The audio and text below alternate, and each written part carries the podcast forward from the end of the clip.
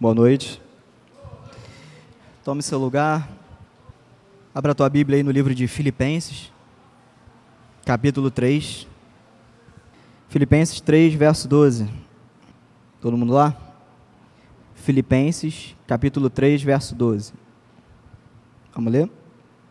Diz assim: Não que eu já tenha recebido ou já tenha obtido a perfeição, mas prossigo para conquistar aquilo para o que também fui conquistado por Cristo Jesus. Irmãos, quanto a mim, não julgo havê-la alcançado, mas uma coisa faço, esquecendo-me das coisas que para trás ficam e avançando para as que diante de mim estão, prossigo para o alvo, para o prêmio da soberana vocação de Deus em Cristo Jesus. Todos, pois, que somos perfeitos, tenhamos esse sentimento. Se porventura pensais de outro modo, também isto Deus vos esclarecerá.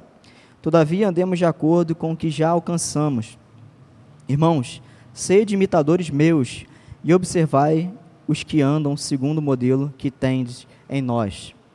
Vamos orar. Senhor, estamos aqui diante da tua palavra, pedimos que nessa noite que ainda parece tarde, o Senhor fale conosco, nos dê um tempo agradável, Senhor, de ensinamento da tua palavra, que possamos, Senhor, sair daqui melhores, diferentes, que possamos de fato aprender algo, Senhor que nossa vinda para esse lugar aqui não tenha sido, ou não possa ser, Senhor, perda de tempo, ou apenas para ver as pessoas, amigos, cantar, tocar, curtir, amizade, laços fraternos. Tudo isso, Senhor, é muito bom, mas mais do que isso, que possamos sair daqui, Senhor, edificados, ensinados pela Tua palavra, possamos, sobretudo, colocar em prática, Senhor. Perdoa os nossos pecados, as nossas limitações, principalmente eu que, que tenho que falar aqui, Senhor, da tua palavra, que apesar de mim, o Senhor consiga falar aos corações dos meus irmãos, Senhor. Eu te agradeço e oro em nome de Jesus. Amém. Esse texto aqui é um texto bem curto. Pelo amor de Deus, eu estou seco. Um texto bem curto e eu quero trazer dez lições, ou dez aconselhamentos que a gente pode tirar desse texto aqui. Se você olhar na tua Bíblia, aí você vai ver que Paulo, Paulo fala sobre perfeição. Ele fala que ele ainda não, ele fala não que eu já tenha recebido ou já tenha alcançado a perfeição, mas ele continua, ele prossegue para o alvo. E depois ele fala que ele ainda não alcançou, ele repete isso. E no verso 15 ele fala assim: olha na tua Bíblia aí, todos pois que somos perfeitos, e aqui ele parece uma contradição. Eu só quero explicar isso antes de ir direto para uma parte bem prática. Paulo fala que ele ainda não é perfeito, que ele ainda não chegou lá, que ele está buscando isso, que ele está perseguindo essa perfeição. Essa, essa palavrinha aqui, ela seria melhor traduzida para o português como amadurecimento, não perfeição, porque ninguém é perfeito e ninguém nunca vai ser perfeito. Essa palavrinha no grego, ela significa amadurecimento, ou algo que se torna completo, algo que se torna pleno a gente poderia traduzir melhor como amadurecimento. Então, Paulo está falando assim: eu ainda não estou maduro o suficiente, e eu estou buscando isso, ainda não alcancei. E chega um determinado momento, no verso 15, que ele fala: Nós, portanto, que somos perfeitos, tenhamos esse sentimento. Ou seja, Paulo não está se contradizendo, ele está apenas dizendo que, apesar dele ainda não ter alcançado uma maturidade plena, alguma maturidade ele já adquiriu. Então, isso que ele já adquiriu, baseado nisso, ele vai tentar agir para que a partir disso ele alcance mais maturidade ainda. Então, essa palavrinha perfeição não ajuda a gente, mas amadurecimento é o sentido melhor. E ele fala no verso 16: Todavia, andemos de acordo com o que já alcançamos, que eu acabei de falar. Essa maturidade que, apesar de não completa, mas é, é, algo que ele conquistou, que ele adquiriu na experiência dele, na busca dele, é baseado nisso, vamos andar de acordo com isso. Verso 17: Irmãos, sede imitadores meus. E aqui alguns é, costumam acusar Paulo de ser um cara um pouco soberbo, né? Ele fala, sede meus imitadores. Mas longe disso, né? Paulo quase perdeu a vida inúmeras vezes por causa do Evangelho. Ele está dizendo que justamente por ele, por ele ser líder das igrejas, por ele ter sido chamado por Deus para ser o, entre aspas e no bom sentido, o cara, a pessoa que ia liderar ali o 01, que ia ser a pessoa que ia pregar, plantar a igreja, viajar, é, levantar outros líderes, é, ele precisava ser esse exemplo. Ele precisava ser esse exemplo de maturidade. Então, justamente o que ele está falando, olha, é como se ele estivesse resguardando. Gente, olha só, eu não sou perfeitinho, eu não sou santarrão. Mas, olha, eu já tenho uma certa experiência. Então, assim, tentem fazer conforme eu estou fazendo. É mais ou menos isso, trocando em miúdos. Sede meus imitadores e observai os que andam segundo o modelo que tendes em nós. Ou seja, imitem a mim, porque eu estou me esforçando para fazer o certo. Ainda não sou o melhor, mas eu estou me esforçando e alguma coisa eu já consegui alcançar. O suficiente para é, abarcar na minha responsabilidade todo esse trabalho de cuidar das igrejas, de pregar, de levantar Timóteo, por exemplo, o pastor mais jovem, e pregar e plantar a igreja e também observar os que andam segundo o modelo que tens em nós. Ou seja, observem as pessoas que estão no meio de vocês, que são modelo. Então, um texto bem curto. E eu preciso beber água, senão eu vou ter uma parada aqui. Esse negócio de cantar não é comigo, não. Então, é isso que o texto fala. Paulo está fazendo um apelo aos irmãos da igreja de Filipos a imitarem ele. Ou seja, faça o que eu faço. E imagina a responsabilidade de alguém chegar e falar assim: é, cara, faz o que eu estou fazendo. Tome as atitudes na tua vida, proceda na tua vida igual eu faço. Imagina a responsabilidade que é fazer isso. O cara precisa ter uma moral muito grande e ele realmente precisa dar o exemplo para ele ter é, a audácia né, de chegar e falar assim: ó, me imitem. Não é soberba de Paulo, como alguns gostam de interpretar. Não é uma soberba, mas é um chamado. A gente cantou aqui sobre chamado. E dessas dez lições aí que eu separei, observando o texto, observando a necessidade de amadurecimento, observando a necessidade de, é, junto com o amadurecimento, o pastor falou de manhã sobre frutos, leu lá João 15, algumas coisas que já têm ecoado aqui na minha cabeça, observâncias. Então, dez coisas. A primeira, Deus tem um propósito para todo mundo aqui. Deus tem um propósito, vamos dizer, um propósito geral, ou seja, um propósito que é comum a todos os cristãos em todos os lugares do globo, em todos os contextos sociais, políticos, históricos, em todas as épocas. Ele tem um propósito que é o mesmo, que é de ser, sermos cristãos, sermos é, propagadores da, do Evangelho de Cristo. Isso é comum a todo mundo. E é claro que você lá na, na tua, no teu círculo de convivência, na tua família, no teu trabalho, você no teu dia a dia, você tem essa responsabilidade, esse chamado que a gente cantou. Nós temos esse chamado do evangelho anunciar. É, literalmente nós cantamos isso. Então, esse é um chamado geral. Todos os cristãos de todos os tempos, de todos os séculos, de todos os lugares têm isso. Agora também Deus também tem propósitos particulares. E cada um sabe qual é o seu. Ou se não sabe, daqui a pouco descobre. Porque é, Deus tem chamados também. A gente chama isso de vocação. Cada um tem uma vocação. Tem pessoas que Deus nitidamente dá a vocação para uma determinada área, outras pessoas para outra área. E lá em 1 Coríntios 12, Paulo fala que o corpo, a igreja, ela é multiforme, ela tem, é, ela é composta de cabeça, de braço, de perna, ou seja, membros diferentes, com funções diferentes, com atribuições diferentes, com talentos diferentes, com vocações diferentes, mas todas que se completam, se amarram e, acima de tudo, colaboram para o crescimento do reino de Deus.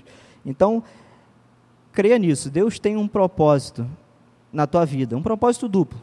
O primeiro é o igual para todo mundo: cristãos, é, anunciadores do evangelho, das boas novas para quem não lembra, a palavra evangélico significa, evangelho significa boas novas, ou no português mais atual, boas notícias, ou seja, boas notícias. Chegou uma boa notícia, no meio de tanta má notícia, uma boa notícia, Jesus é o Filho de Deus. Essa é a boa notícia. E o outro propósito é um propósito particular, que todo cristão, em algum momento da sua vida, ele vai topar numa pedra que vai bater de cara com alguma coisa ali. Todo mundo tem a sua experiência. E aí entra as experiências de, de cada um. é, como é que se fala? As ocorrências né, na vida de cada um, digamos assim. É, eu tenho uma experiência minha, vocês têm a de vocês. Então, em determinado momento da vida, alguém vai virar a esquina e vai dar de cara com, com a vontade de Deus em algum sentido. E não adianta fazer igual o Jonas fez, né? Fugir, porque quando a gente tenta fugir de Deus, a gente é aquele hamster na rodinha, né?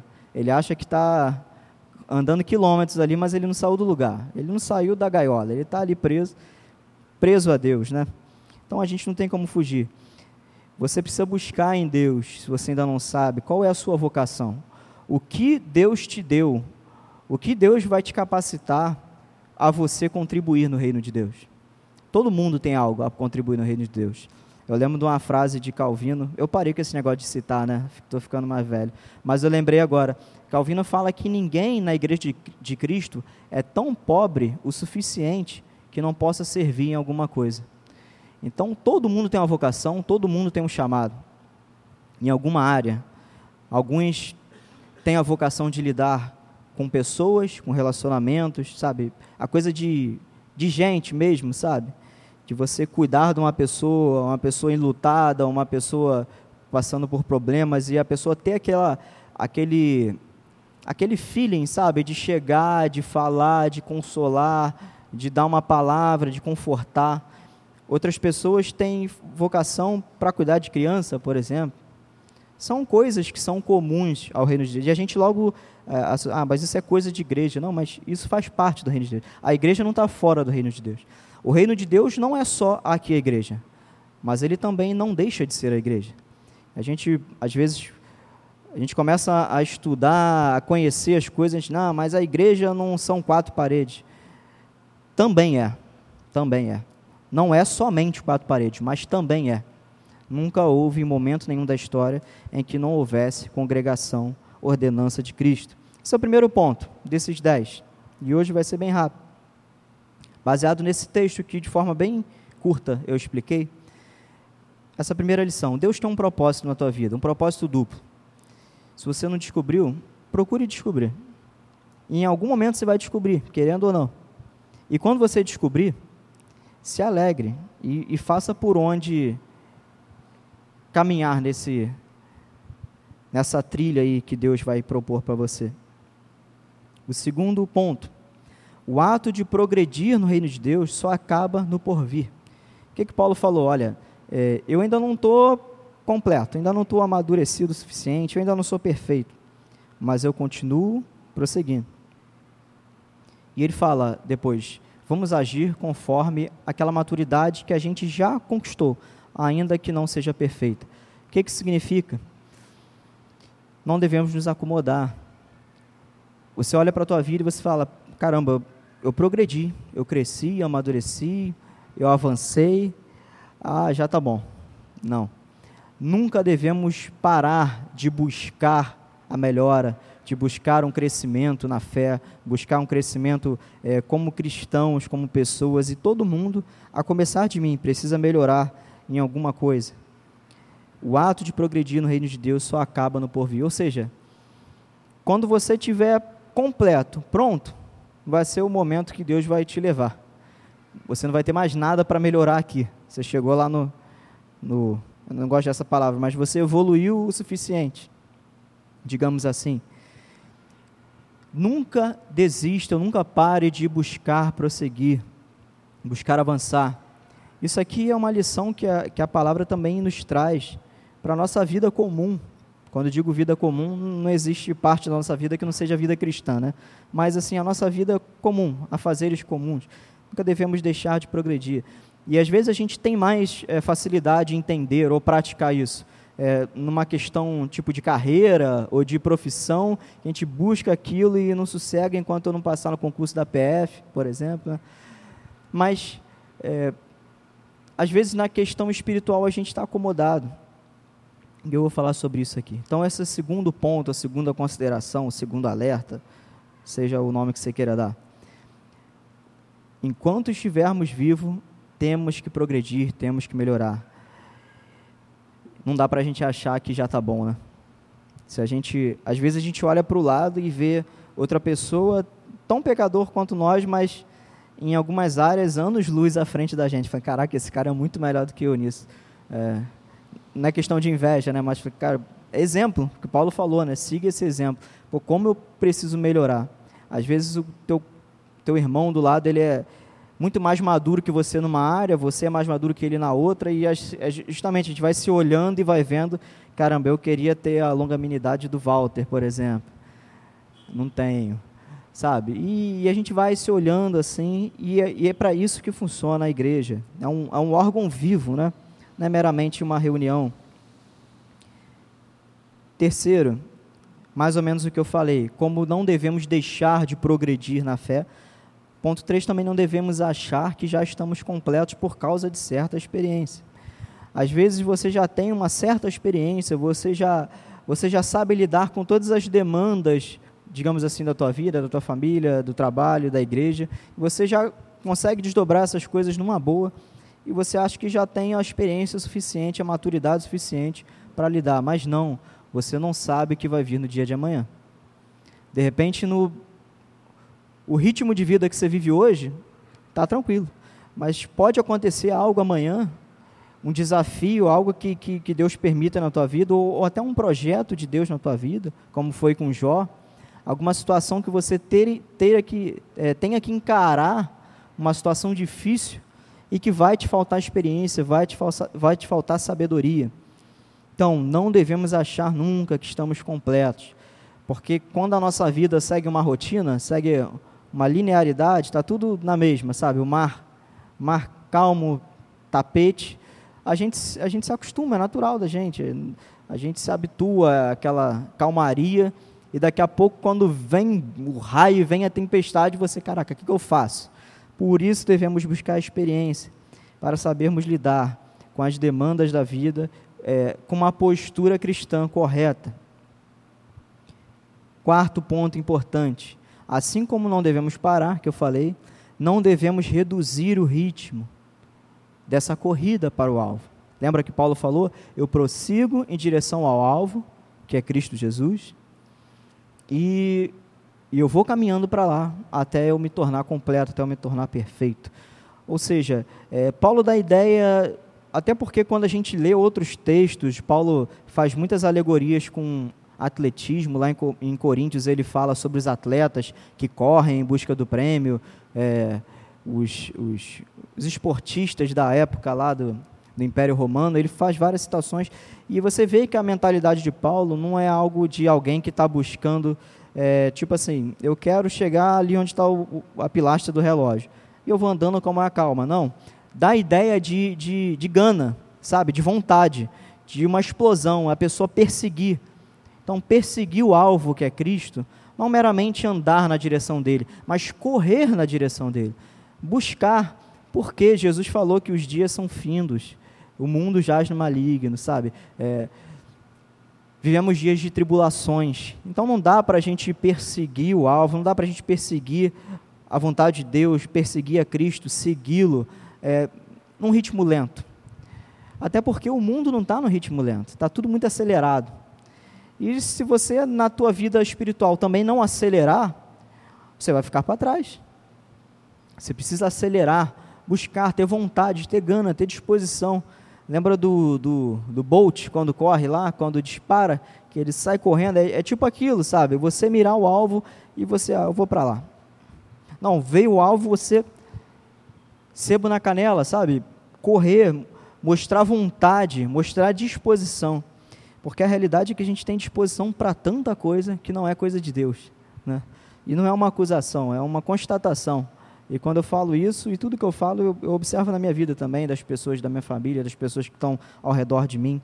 É, eu tenho espelho em casa, tá, gente? Quando eu, às vezes, falo alguma coisa mais dura, serve para mim também. Então, não reduzir o ritmo. Busque as coisas de Deus, busque as coisas de Cristo com vontade. Com vontade. Quinto ponto.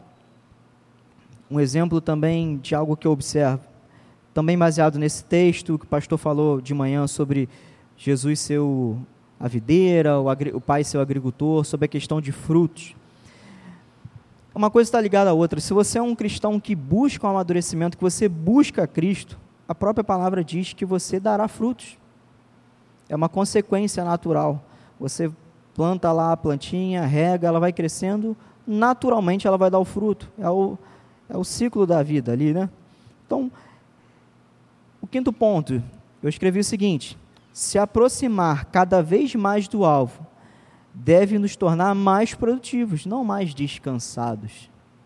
Porque parece que a gente tem a impressão de que quanto mais conhecedor de Cristo, quanto mais é, cristão a gente é, ou quanto mais tempo cristão a gente é, parece que a, a igreja moderna, a, a escala é ao contrário, né? Quanto mais a gente conhece a Deus, quanto mais a gente vem à igreja, quanto mais tempo a gente tem, parece que menos a gente produz, parece que a gente se descansa mais, né? É, é ponto pacífico. Lembra do, lembra do, do teu primeiro mês de convertido. todo mundo faz essa, todo mundo faz essa comparação, né? E é jargão, é jargão, é manjado, é manjado, mas é verdade, acabou. Pelo menos eu lembro na minha época lá de 11, 12, 13 anos na Assembleia de Deus, cara, como eu li a Bíblia, como a gente ia para a igreja de tarde para orar, para tocar também. E eu fico vendo hoje, eu não tenho tempo nem para ver minha esposa, nem ela para me ver. A gente trabalha, faz mil coisas. Além da rotina, a questão das prioridades. E a grande realidade, gente, como eu falei, eu tenho espelho. Quando a gente chega em casa de um dia de trabalho na semana, é, o tempo livre que a gente tem, pelo menos eu, eu quero sentar no sofá e quero fazer nada. Eu quero ficar parado olhando para a parede, assim, sabe? Descansando meu espírito, minha cabeça. Eu, eu não quero ter trabalho nenhum, nenhum, não quero fazer nada. Eu quero descansar, porque eu já estou exausto, a rotina esmaga. Eu agora, por exemplo, estou trabalhando em três lugares, tem intercalado, tem um dia que eu faço as três coisas. Eu chego em casa dez e pouca. Caramba, que vida de cão, né? Mas tudo isso é desculpa, gente. Tudo é isso é desculpa. Porque quando a gente quer uma coisa, a gente arruma tempo. Quando a gente quer fazer um curso para aperfeiçoar na nossa área profissional, a gente vai arrumar o tempo para fazer o curso. Quando a gente quer fazer mais uma arte marcial, por exemplo, a gente arruma lá outro horário. Aí, pô, pintou mais um cliente, tal horário. Você não vai perder o cliente, você vai arrumar o horário. A gente dá jeito para tudo.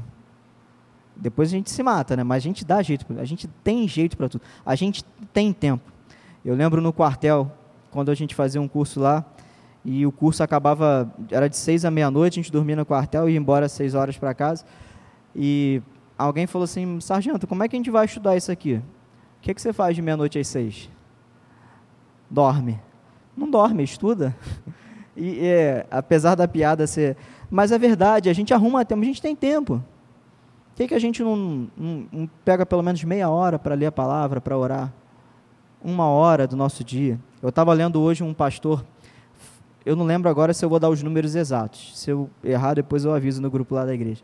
Mas ele falou que se a gente lê 12 páginas da Bíblia por dia, a gente lê a Bíblia três vezes no ano. Se você todo dia lê 12 páginas da Bíblia, em um ano você lê a Bíblia toda três vezes. Fala, ah, mas precisa? Claro, com certeza. Como é que você vai eh, mexer num determinado. É que o brasileiro não lê muito manual, né? Mas você compra um determinado aparelho. Para você entender todas as especificações dele, você precisa ler o manual. Você precisa fazer. É, montar o tipo Lego, sabe? Aqueles Legos que vêm ultra complexos. Na minha época era tranquilo, agora é ultra complexo. Como é que você vai montar aquilo ali? Olhando, você vai montar? Você tem que ler o, o manual, tem que ver o guia. Como é que vamos ser cristãos é, fiéis ao que é ser um cristão? Lendo o nosso manual. Não tem para onde fugir. Então, esse é, é o, cinco alerta, o quinto alerta. Quanto mais nos aproximamos de Cristo, mais produtivos devemos ser. E não o contrário. Quanto mais tempo de igreja, menos coisas as pessoas querem fazer, mais cansadas elas estão, menos tempo elas têm, mais tempo tem. Todo mundo tem tempo. É uma questão meramente de prioridade. Sexto ponto. Essa liberdade que Cristo nos dá é para nos prendermos mais a Ele. A Bíblia fala que se o Filho de Deus nos libertar, verdadeiramente seremos livres. E fala que se nós conhecermos a verdade, essa verdade nos libertará. O que, que isso significa? que você é livre para você fazer o que você quiser da tua vida? Não. Quanto mais livres Cristo nos torna, mais presos a Ele estamos. Porque não há liberdade, não há segurança, não há vida fora de Cristo. Então, é, quanto mais livre você se torna e você tem os olhos abertos para o mundo, para a realidade do mundo, mais você fala assim: caramba, é melhor ficar aqui com Cristo, porque fora dele o negócio está feio. E a palavra fala que nós somos seus servos. Eu não sei se vocês já se perceberam a isso. Mas servos na Bíblia, a palavra servo significa escravo. A palavrinha lá, no original, ela significa escravo. Nós somos escravos de Cristo. A Bíblia fala que Ele nos comprou com seu sangue, que Ele nos redimiu. Vocês sabem o que é redenção? Redenção é quando um escravo era liberto. Era o ato que um, alguém vinha, pagava por aquele escravo. O pagamento se chamava redenção.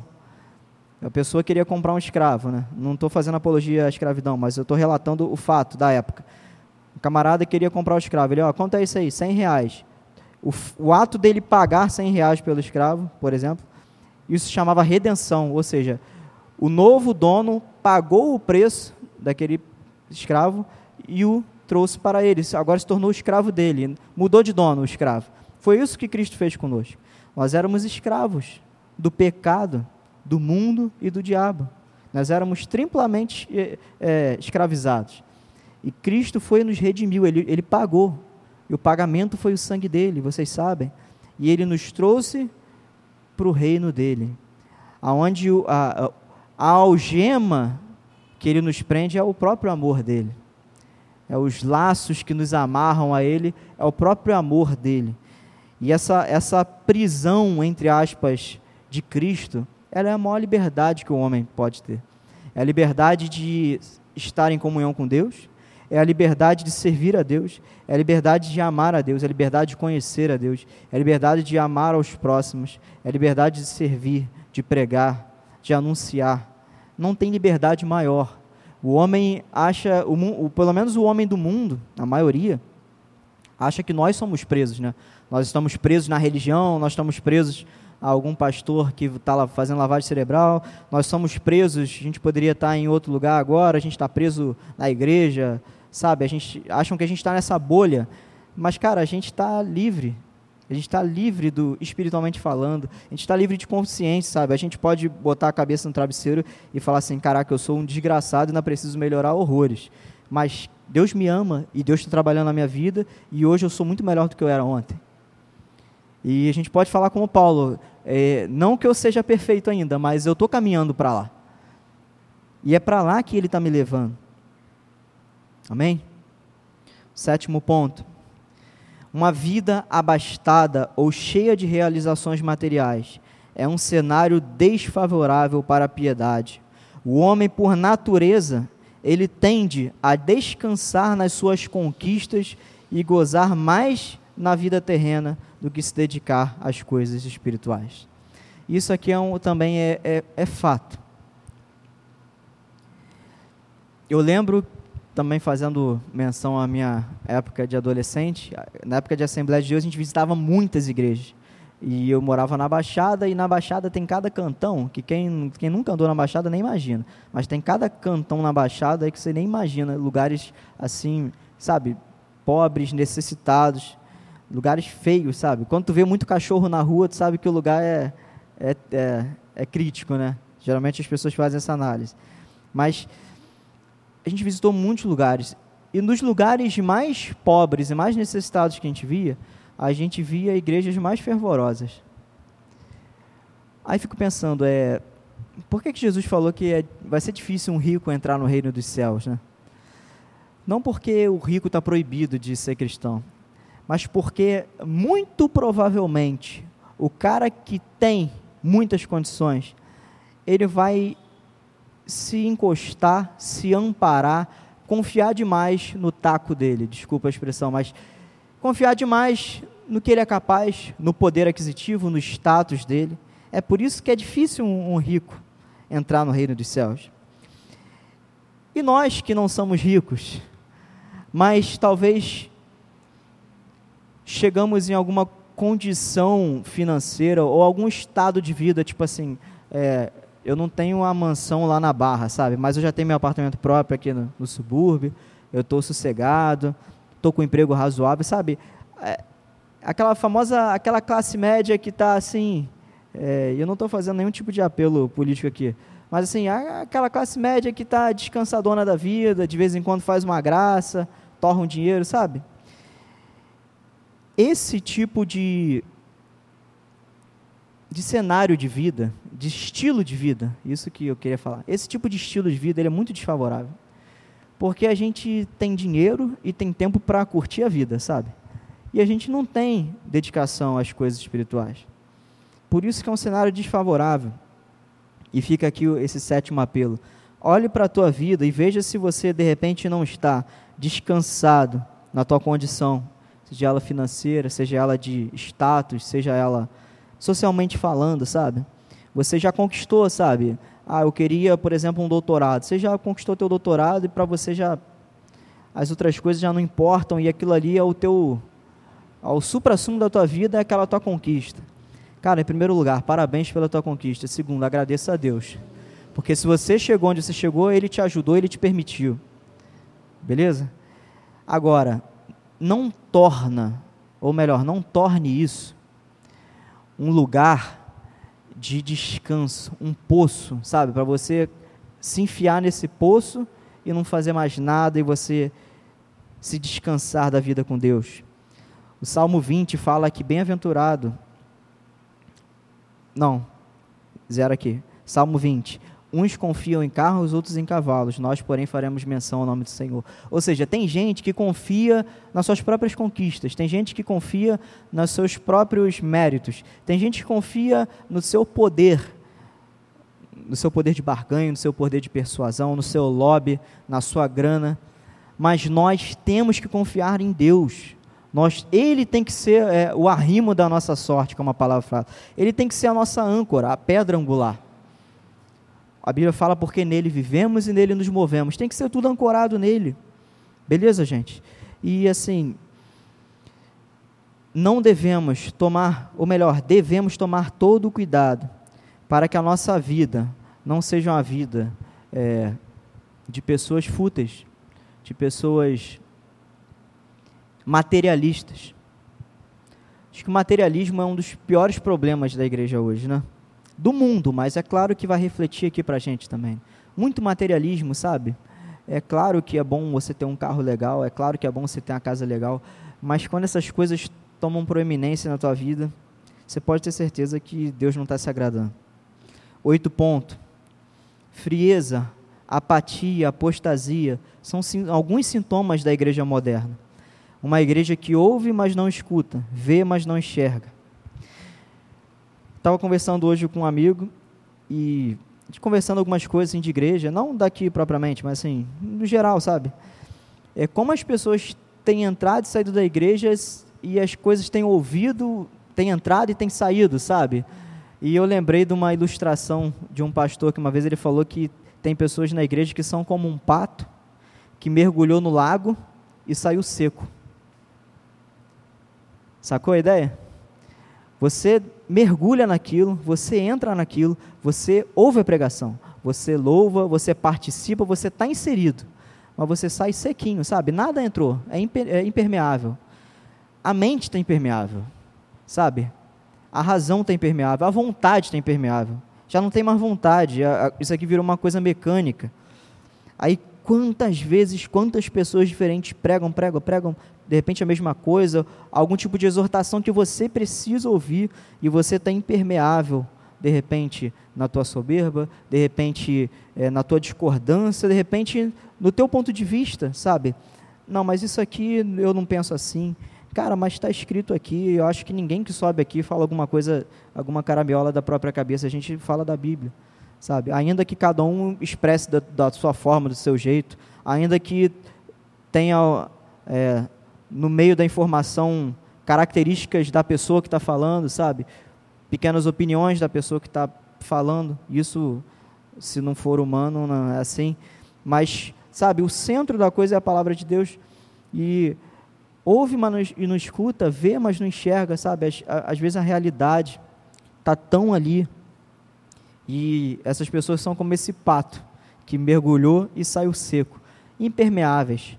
Então, esse é o outro alerta. Cuidado, persiga o alvo, corre atrás de Cristo. Cuidado para você não se tornar impermeável. Porque você vai ser um mero religioso. Você vai vir, vai vir amigos, vai cantar, vai contribuir, vai vai ficar. Eu, eu posso falar disso e não me envergonho, não. Quantas vezes eu cheguei na igreja e meu cérebro tinha duas caixas aqui. Uma caixa assim, eu concordo, eu discordo. E as palavras iam entrando aqui e ficava um neurônio meu ali separando. Um para cá, um para cá, um para cá, um para cá, um para cá. Cara, tinha uma época muito ruim da minha vida que eu, eu ficava muito assim, cara. Eu, eu ficava assim na pregação. Ah, ah isso aí não sabe? Retardado, cara, que eu era. E a gente fica nessa. É claro que a Bíblia fala que a gente tem que reter o que é bom. É claro que os crentes lá na Bereia, na, na Bereia eles ouviam a pregação e iam conferir na Bíblia para ver se ninguém está falando besteira, para ver se. Isso é obrigação da igreja. Conferir se alguém vai falar alguma besteira aqui. Confere. Agora, se está tudo de acordo, retenha. Reter o que é bom não significa reter o que você concorda, gente a gente faz uma análise muito errada desse texto. Retém, eu retive o que é bom. Bom o quê? Segundo a tua opinião ou bom segundo a palavra de Deus? Reter o que é bom é aquilo que é bom para Deus, não o que é bom para o teu ouvido, bom para o teu ego, bom para o teu achismo. Reter o que é bom é reter o que é bom de acordo com os parâmetros de Deus, não com os nossos critérios. 9. Se conhecer mais a Deus, outro alerta, tem nos tornado mais distantes das causas do reino algo está errado. E essa é a parte chata, né? Se eu estudo a Bíblia, leio a Bíblia, venho à igreja, ouço pregação, entendo, tenho entendimento ampliado, esclarecido, e vou começando a adquirir conhecimento e tal. E se isso me, me torna mais distante das causas do reino, o que são as causas do reino de Deus? É a pregação, é o teu evangelismo pessoal lá fora, ao evangelismo da igreja coletivo, ao teu testemunho, beleza? Mas também é a tua participação aqui. A igreja de Cristo, ela se manifesta na igreja visível. Não há igreja de Cristo fora da igreja visível. Ou seja, essa igreja que a gente vê. A igreja invisível é aquela que a gente não vê. São cristãos de todos os cantos do mundo, chamados, perdoados, unidos, abraçados por Cristo, esses que vão para novos céus e nova terra. Mas a igreja visível é essa aqui, que tem endereço, que tem placa, que tem parede, que tem ar, sabe? A congregação, ela está inserida no reino de Deus, ela faz parte do reino de Deus.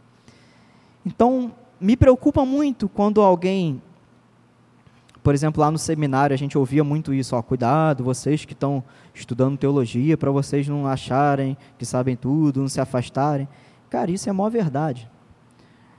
Quanto mais a gente conhece a Deus, mais perto dele a gente tem que estar. Mais a gente tem que estar nas reuniões de oração, mais a gente tem que estar nos eventos da igreja, mais a gente tem que estar nos cultos, das igreja, nos cultos da igreja, mais a gente tem que estar participando, mais a gente tem que estar colaborando. Se o movimento é contrário, algo está errado. E vamos ver os exemplos? Paulo. Paulo era um assassino. Todo mundo sabia disso aqui, né? Paulo era um assassino. Paulo mandou matar cristãos à torta e à direita. Ele mandava. Não temos relatos se ele propriamente sujou as mãos, mas ele mandava. Tanto é que Estevão, quando morreu lá, se não me engano, no capítulo 6 de Atos, Estevão, o primeiro mártir da igreja, morreu apedrejado. Paulo estava lá atrás segurando a roupa dos caras que iam apedrejar. Tipo assim, me dá teu casaco aí, vai lá, apedreja ele. Aí pegou a túnica dos caras, ficou segurado, segurando, olhando lá, Estevão ser apedrejado. Paulo perseguia os cristãos. Paulo matava os cristãos. Os cristãos tinham um pavor de Paulo. Paulo era o terror. Paulo era tipo o bope da, da, do, dos cristãos, se os cristãos fossem criminosos, sabe? Era a caveira, aquela imagem da morte. Ele era o terror. Ele foi chamado, Deus mudou o coração. Quando ele chegou na igreja, foi aquele pé atrás, né? O que esse cara está fazendo aqui? Está fingindo que é crente, daqui a pouco vai matar todo mundo, né? Até que ele teve que lidar com isso, até que depois a igreja viu que realmente a vida dele mudou. E, e ele de fato deu a vida pelo Evangelho. Paulo morreu decapitado em Roma. Agora, a gente vê Paulo, quanto mais se aproximou de Deus, mais ele pregou, mais igreja ele plantou, mais viagem missionária ele fez. Pedro, quanto mais se aproximou, as últimas palavras de Jesus lá para Pedro: Pedro, tu me amas? Sim. Pedro, tu me amas? Lembra? Jesus fala assim: apacenta a minha igreja, apacenta o meu rebanho. E Pedro foi um dos líderes da igreja em Jerusalém, Pedro e Tiago. Então, Pedro, quanto mais se aproximou de Jesus, mais ele pregou, mais ele produziu. Pedro pregou para uma multidão em Atos 2, se eu não me engano, e cerca de 3 mil pessoas se converteram, foram batizadas. Timóteo, quanto mais se aproximou, mais pregou, mais produziu. João, o apóstolo que morreu lá na ilha de Pátimo, quanto mais ele se aproximava de Deus, João foi um pastor também daquela época, de várias igrejas, principalmente da igreja de Éfeso. Então a gente vê na Bíblia que todo, todo mundo, quanto mais se aproximava e quanto mais conhecia Deus, a doutrina dos apóstolos, vamos usar essa palavra também, quanto mais teologia as pessoas conheciam, ou seja, informação, informação acerca de Deus, mais elas produziam, não menos elas produziam. E a gente está numa época que mais a gente se enche de conhecimento e menos a gente faz. Está errado. 10. Último ponto. E essa aqui é uma constatação muito triste. Preste atenção nisso. Cristãos fiéis com pouco conhecimento teológico são muito mais úteis do que cristãos teologicamente esclarecidos, descompromissados. Sabe? Deus se agrada mais de uma igreja onde talvez ainda não se tenha esclarecimentos, talvez que a nossa igreja teve oportunidade de ter, mas que as pessoas são mais fiéis, são mais fervorosas, mais piedosas, têm temor, têm dedicação, têm piedade, têm santidade frequentam, comparecem, assumem responsabilidade, dão o sangue, do que uma igreja onde está todo mundo sabendo qual é a teologia correta, mas oferece a Deus é, aquilo que não custa. E eu lembro do episódio lá no Antigo Testamento que eu não lembro agora quem é que fala. Se eu não me engano é Davi. Se alguém souber me corrige. Ele fala que não quer oferecer a Deus o que não me custa. Foi Davi? Eu não quero oferecer a Deus aquilo que não me custa. Cara, Deus, me, Deus me ofereceu o que mais custava dele. O que Deus ofereceu para mim, o que Deus ofertou, me deu. Imagina, Deus, o Deus, um ser divino, eterno, que a gente não sabe de onde ele veio, quando ele nasceu, quando que ele vai morrer, ou seja, nunca vai morrer, ele é eterno. A gente não consegue entender como ele criou as coisas que a gente desfruta. A gente não consegue entender, a medicina e a ciência ainda não entende por completo a complexidade do nosso próprio corpo. Um Deus tão inteligente, tão supremo como esse, ele vai ofertar o que ele tem mais precioso para uma bactéria cósmica como a gente, sabe? A gente é uma poeirinha no espaço. Se quem tiver curiosidade, vai lá no Google, tem um tem um videozinho que você vê os planetas, assim, ele vai mostrando em escala, né? Ele mostra dos menores planetas até os maiores planetas, aí ele mostra a, as galáxias e mostra os sistemas solares e mostra e vai a coisa vai afastando assim, e você vê o tamanho por fim ali das galáxias e daqui a pouco você olha e vai, vai afastando e tem dezenas de milhares de galáxias ali e você está lá no, no, no, na poeira daquilo ali, sabe? Desculpa o termo, mas que a gente falava na escola, né? O cocô do cavalo do bandido, né? A gente é o a poeira cósmica, sabe? A gente é uma poeira no, nesse, nesse cosmos, nesse mundo. E um Deus desse vem oferecer alguma coisa de bom para a gente? E o que, que a gente tem oferecido para ele? Em troca. E troca não é barganha. Essa troca, ela tem uma palavrinha, se chama gratidão. Gratidão. O que eu posso dar Salmo 116, 12: Que darei eu ao Senhor por todos os benefícios que Ele tem me feito? Que darei? Ele até fala ali: é, vou me assentar na presença dos santos, vou oferecer sacrifício, e o contexto todo ali é de culto. Isso é muito interessante. O contexto todo desse salmo é de culto. é de oferecer louvores, sacrifícios, ofertas, congregar, estar em irmãos. Uma triste constatação. Às vezes parece que eu preferia estar no meio de pessoas, ou não estou falando assim no sentido de julgar, mas estar no meio de pessoas que sabe que cara, não, não sabem nada, assim, pessoas que estão começando na fé, que ainda não têm esclarecimento, sabe? Porque depois que a gente descobriu que não precisa vir à igreja para ser salvo, a gente vem quando dá. Depois que a gente descobriu que o dízimo não é obrigatório, a gente dá qualquer porcaria, sabe? Nós evoluímos, sabe? A gente descobriu a teologia reformada, a gente agora tem o conhecimento, agora a gente tem a melhor teologia, sabe? A gente agora está esclarecido, a gente não, não vive mais naquele julgo, sabe? A gente ouve isso, sabe? A gente não está mais naquele julgo de faltou, tá fora, sabe? Mas a liberdade não deveria gerar em nós mais amor e mais gratidão? Paulo fala para a gente não usar da liberdade para dar ocasião à carne. Isso não é meramente pecados, ó, adultério, não. É fazer as nossas vontades também, é fazer do nosso jeito fazer o que a gente acha melhor. Esse é o último ponto. Vamos refletir. Será que a gente não já chegou num. É irônico, tá? A gente não chegou no nível de conhecimento, de, de contato com texto, com livro, com essas coisas todas, de tantas pregações, de tantas pessoas que a gente já ouviu, de tantas coisas que a igreja fez, que agora a gente tem um conhecimento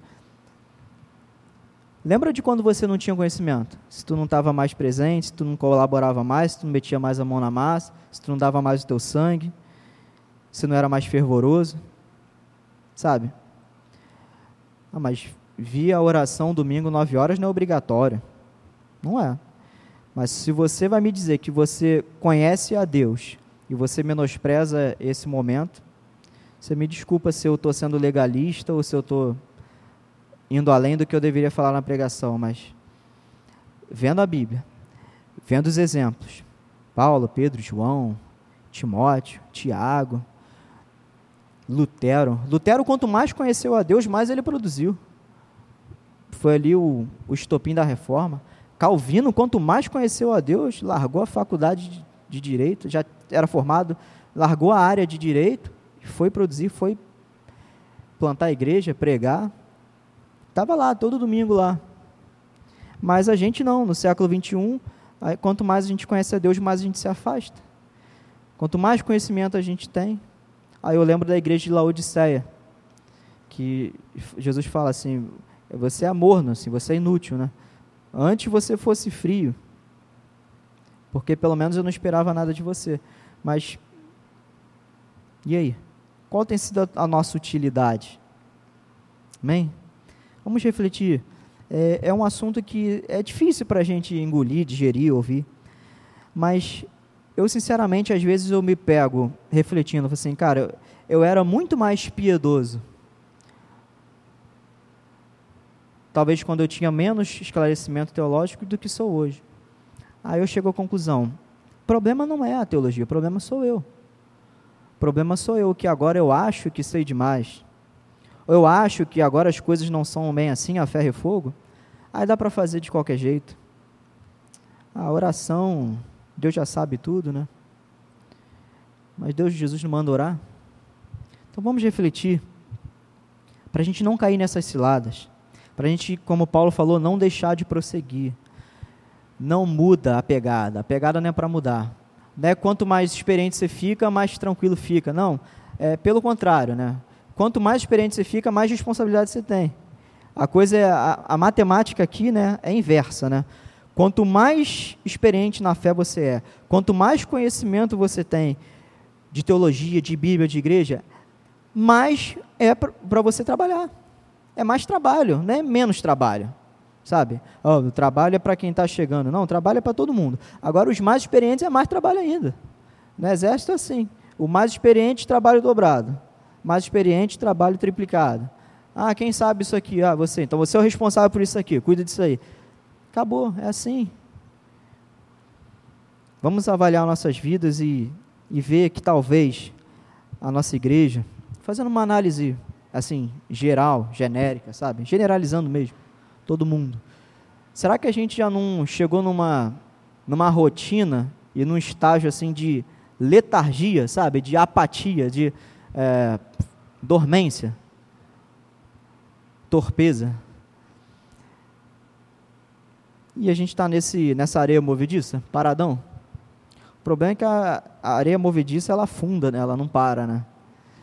Então, dificilmente alguém que para na caminhada com Cristo, dificilmente ela vai ficar parada. A experiência mostra que, geralmente, quando as pessoas começam a abandonar, é, cara, se você tem condições de vir aos cultos, vem ao culto. Se você não tem, beleza. Mas se você tem e não vem, você está errado. Se você tem disposição para festa, para ir em um monte de lugares não tem para o culto, você está errado. Seja você quem for, você está errado. Tua prioridade não são as coisas de Deus. Vamos refletir sobre isso. Como eu falei, é, isso serve para mim também. De repente, toda vez que eu venho aqui, eu falo alguma coisa do tipo, mas me desculpa, é o, é o que eu vejo na palavra, é o, é o que eu observo. E como eu falei, eu também olhei para a minha vida. Falei assim, caramba, eu falei aqui, eu 14 anos lá na Assembleia de Deus, eu li a Bíblia direto, sabe? Hoje eu não leio nessa pegada. Tem dia que eu nem leio. Tem épocas que eu fico um tempão sem ler. Isso é uma vergonha para mim e para você, se você também estiver nessa situação. Não vamos deixar de progredir. Vamos progredir para o alvo. O alvo é Cristo, o alvo é a vocação que Ele nos chamou. Você tem que descobrir qual é a tua. E, cara, na boa, não se acomode. Você não é o sabe tudo. Você ainda não sabe tudo. Ainda falta muito para você saber. Ainda falta muito para você amadurecer. Ainda falta muito para você ter sabedoria. Para mim também. E essa é a matemática de Deus. Quanto mais conhecimento de Deus, quanto mais teologia, quanto mais experiência, quanto mais tempo de igreja, é mais fruto, não é menos fruto. É mais trabalho, não é descanso. Amém? Senhor, nos ajude a entender isso, Senhor. Nos ajude com a tua graça, com a tua misericórdia, Senhor, a sermos cristãos mais produtivos, Senhor. Porque a tua palavra disse que o Senhor nos chamou pela fé, nos salvou pela graça, para que andássemos nas boas obras que o Senhor preparou para nós, Senhor, de antemão. E essas boas obras, o Senhor fala que nós devemos dar a, a 100, a 200, a 300. Devemos ser, Pai, produtivos. O Senhor fala que nós somos ramos que devemos dar frutos, Senhor.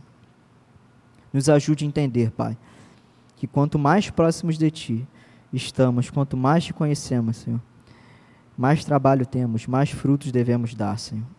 Nos ajuda, Senhor, porque a nossa tendência, Pai, natural de homem, é justamente o contrário, é de descansar, Senhor, é de nos acomodarmos, Senhor. Mas nos ajude, Senhor. E não tem outra palavra, Senhor, senão avivamento, Senhor. Aviva, Senhor, como diz a tua palavra, aviva a tua obra, Senhor. Para que aqueles que estão, Senhor, impermeáveis ao ouvir, impermeáveis ao ver, Senhor, impermeáveis, Senhor, a sair da inércia, Senhor, possam ser tocados por Ti. Pai. Aviva as nossas vidas, Senhor, aviva as nossas vidas. Eu te peço e te agradeço pela Tua palavra, Senhor, que o Senhor fala que Tu és aquele Pai que corrige a quem ama. E se a tua palavra, Senhor, está sempre nos corrigindo em alguma coisa, é porque o Senhor nos ama, é porque o Senhor não desistiu de nós, é porque o Senhor tem algo para nós, Senhor. Nós oramos em nome de Jesus. Amém.